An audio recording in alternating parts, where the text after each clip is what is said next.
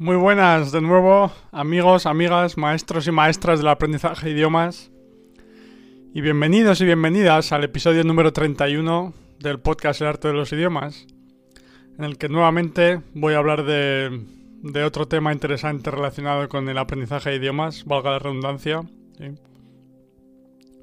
Y como siempre, ya sabéis que mi objetivo principal con este podcast y con todo el proyecto es convencer al mayor número de personas posible de que todos podemos aprender cualquier idioma disfrutando del proceso. Estoy convencido. Así que nada, después de la pequeña intro, vamos con el tema de hoy. Y en el tema de hoy quiero hablar de las, de las dificultades de los, de los idiomas, o más, más, más concretamente de si hay algunos idiomas que son más difíciles que otros o no. ¿Sí? Pues nada, vamos, vamos con el episodio de hoy.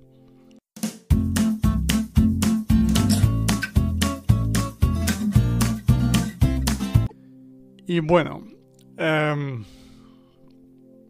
sí, generalmente se suele hablar de idiomas como el, no sé, el húngaro, finlandés y los típicos, no sé, japonés, árabe, etcétera, como los idiomas más difíciles, ¿no? Ciertamente desde, desde nuestro punto de vista como hablantes nativos de español, pues eh, así a primera vista nos pueden parecer bastante más complicados esos idiomas que no el, no sé, italiano, francés, portugués o incluso inglés que están más, más relacionados con nuestro idioma, ¿no? Pero yo creo que no hay no hay idiomas más difíciles que otros. Y ahora, ahora- explico por qué, ¿vale?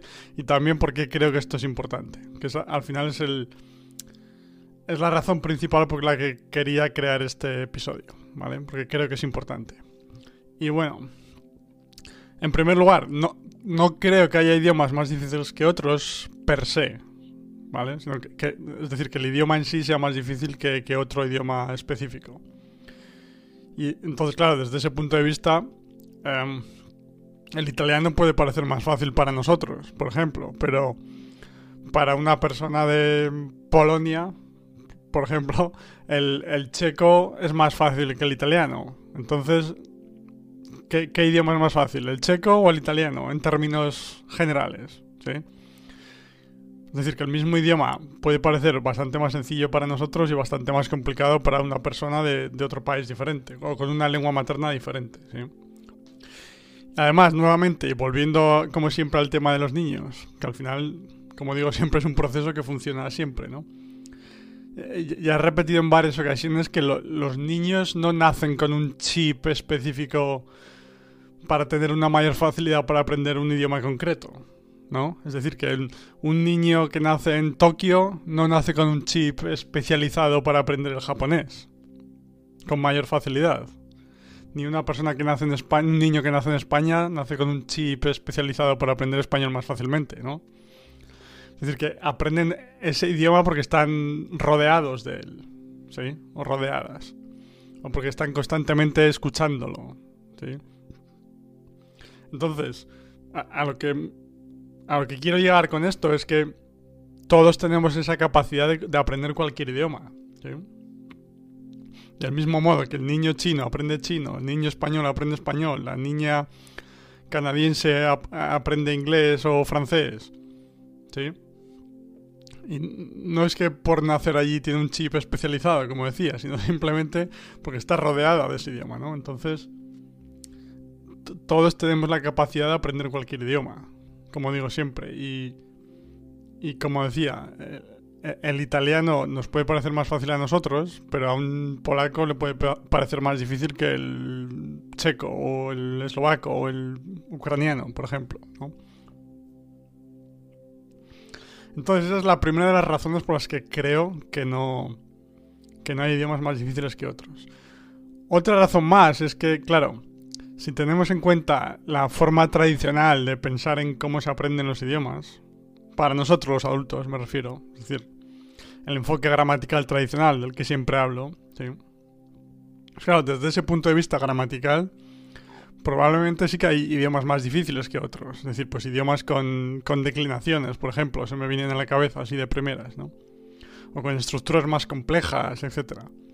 Es decir, que desde ese punto de vista sí que puede haber idiomas intrínsecamente más difíciles que otros. Pero ya he comentado en muchas ocasiones y todos y ya nos hemos dado cuenta de que afortunadamente ese no es el proceso de aprendizaje de un idioma, el proceso real, ¿sí?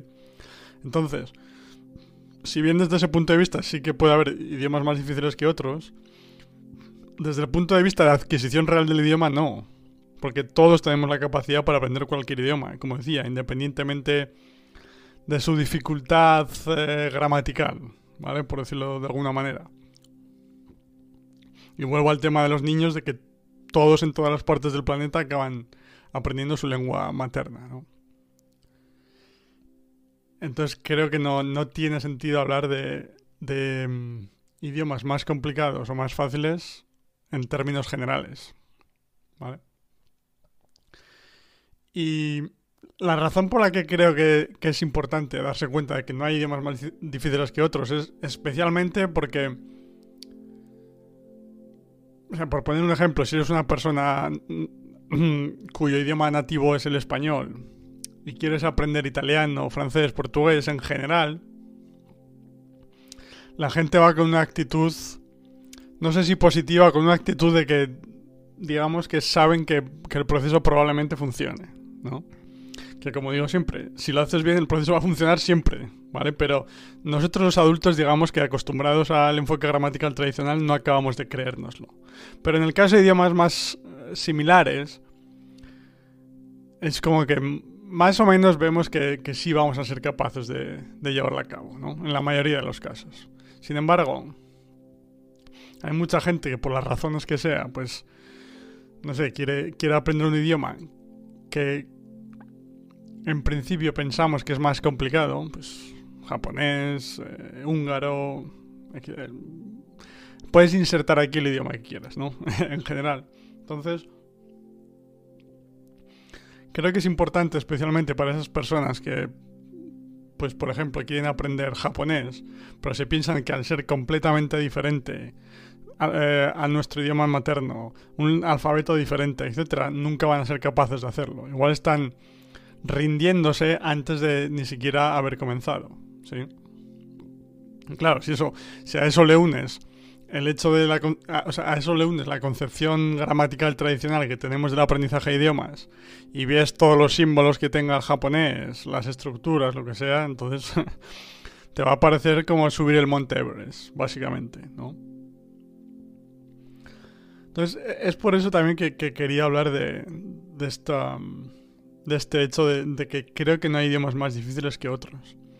Es más, incluso en el caso de, por ejemplo, para nosotros eh, nativos de español, de querer aprender italiano, en, en contraposición a querer aprender japonés, por ejemplo, como decía, sí. incluso vamos a tener la sensación de que necesitamos, o sea, que va a ser, el proceso va a ser más rápido al aprender italiano de que vamos a necesitar menos tiempo, ¿no? Y probablemente sea así, pero creo que hay un matiz del que, del que, del que quería hablar, ¿sí? Porque no es necesariamente el caso. Ahora me explico. A lo que me refiero es que la, la, diferencia no es que para aprender italiano necesitemos exponernos durante 500 horas al idioma, mientras que al japonés sean 3000. Me estoy o sea, en el caso del italiano es exactamente el, o sea, la cantidad de horas que yo documenté, digamos, escribí cuando empecé a aprender el idioma. Así que por aquí, si estás escuchando esto en YouTube, por, por aquí arriba tienes el vídeo, ¿sí? En el, que, lo explico. Pero el caso del japonés, las 3.000 horas me la acabo de inventar, ¿vale? Estaba pensando en un número para que se notase la diferencia. Pero a lo que voy es, podemos tener esa sensación de que si para el italiano necesitamos 500 horas de exposición al idioma, son 3.000 para el japonés, ¿vale?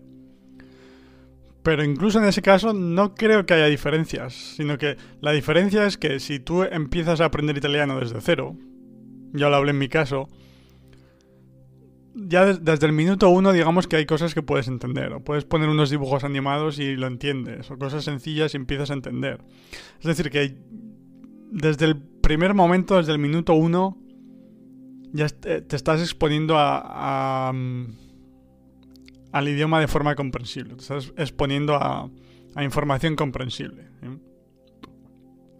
Mientras que en el caso del japonés, por ejemplo, ni siquiera los recursos más sencillos, cuando empiezas desde cero, pues como dibujos animados, etcétera, te resultan comprensibles, porque es un idioma diferente, ¿no? Entonces, podemos tener la sensación de que nos lleva más tiempo aprender el japonés, porque igual has necesitado 5 años, mientras que en el caso del italiano han sido 2, por poner un ejemplo. Pero si, analizas bien ambas trayectorias,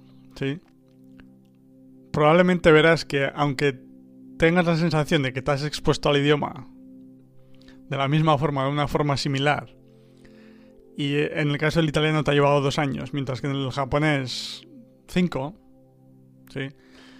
La diferencia para mí es que probablemente de esas 3.000 eh, horas que te hayas expuesto al japonés en esos cinco años, gran parte de ellas no eran comprensibles del todo. Entonces, es como que te ha llevado más tiempo, pero porque la información a la que te estabas exponiendo no era comprensible siempre. Mientras que en el caso del italiano sí lo era, por la similitud entre ambos idiomas, como decía, ¿no? Entonces, puede dar la sensación de que en, un caso nos, lleva dos años y en el otro cinco. Aunque. O sea, sí, eso, eso quería decir. Puede dar la sensación de que un, en un caso nos lleve dos años y en el otro cinco añadiendo además que, las horas de exposición parecen similares, pero en realidad si analizas bien el caso, es probablemente que, eh, o sea, es probable que aunque te hayas expuesto al idioma durante las mismas horas, e, en, gran o sea, durante, no sé si gran parte, pero durante mucho de ese tiempo de exposición, en el caso del japonés, la información no era comprensible del todo, entonces no te estaba ayudando tanto, mientras que en el caso del italiano sí lo era. Entonces, aunque te hayas expuesto 3.000 horas, como decía, inventando un número, al japonés y 3.000 horas al italiano, en italiano te ha llevado dos años, en japonés cinco, pero no quiere decir que necesites más tiempo para aprender japonés. Necesariamente, sino que mm, la información no, te ha resultado comprensible siempre. ¿sí? No sé si tiene sentido, ¿vale? Entonces, al final, la diferencia y el hecho de que un idioma nos lleve menos tiempo que el otro que probablemente sea así por, por la razón eh, por, la razón de la que hablaba antes, ¿no? Y digamos que en, en la vida real al final va a acabar siendo así.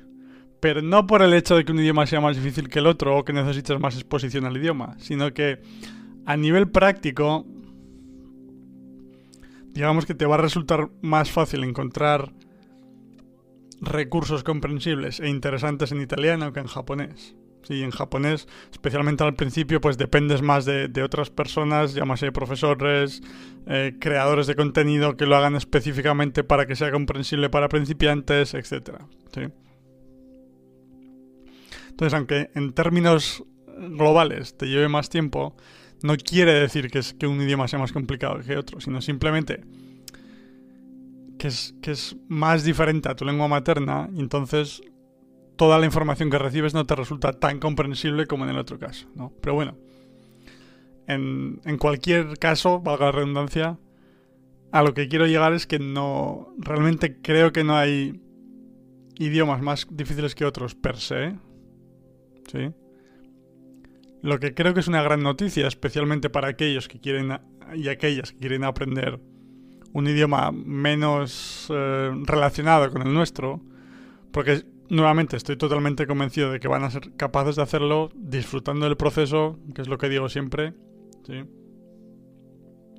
Y porque es que lo he visto personalmente conmigo en el caso del polaco. Entonces, y como, y como digo siempre, es el mismo caso de los niños, que todos acaban aprendiendo su idioma nativo independientemente de cuál sea. O sea, que es que intrínsecamente no hay idiomas más, más complicados que otros siempre que se eh, adquieran de, la forma correcta, ¿sí? no, no de la forma gramatical consciente. Claro que en ese caso sí que hay. O sí que puede haber idiomas más complejos que otros, ¿vale? Pero eso es lo, más importante que, quería comunicar en este episodio. Es que si se, llevan, si se respetan los principios correctos de aprendizaje de un idioma, no hay idiomas más complejos que otros, ¿sí? Y que todos tenemos la capacidad de aprender cualquier idioma. disfrutando del proceso, además, estoy convencido. Así que nada, espero, amigo o amiga, que te haya gustado este episodio, sí. Especialmente si eres uno o una de aquellos o aquellas que siempre ha querido aprender un idioma un poco menos relacionado con el nuestro y que siempre has tenido esas dudas de si empezar o no. Y bueno, por supuesto, eh, cada uno es libre de hacer lo que quiera, faltaría más, ¿no? Pero yo creo que merece la pena eh, ponerse en acción porque es que estoy convencido de que se puede. Totalmente convencido. Así que nada. Espero que os haya gustado, como decía, y como siempre, si, si estás escuchando esto en este podcast en YouTube o cualquier plataforma en la que puedas dejar tus, tus mensajes, adelante y escríbeme sobre tu opinión sobre este episodio. Eh, cualquier pregunta, sugerencia que tengas estaré encantado de responderte, como siempre. Y me darás ideas para futuros episodios, como siempre digo. Así que nada, gracias de antemano. Que tengas un buen día y nos vemos, nos vemos o nos oímos en el próximo episodio. ¿vale? Un abrazo y gracias.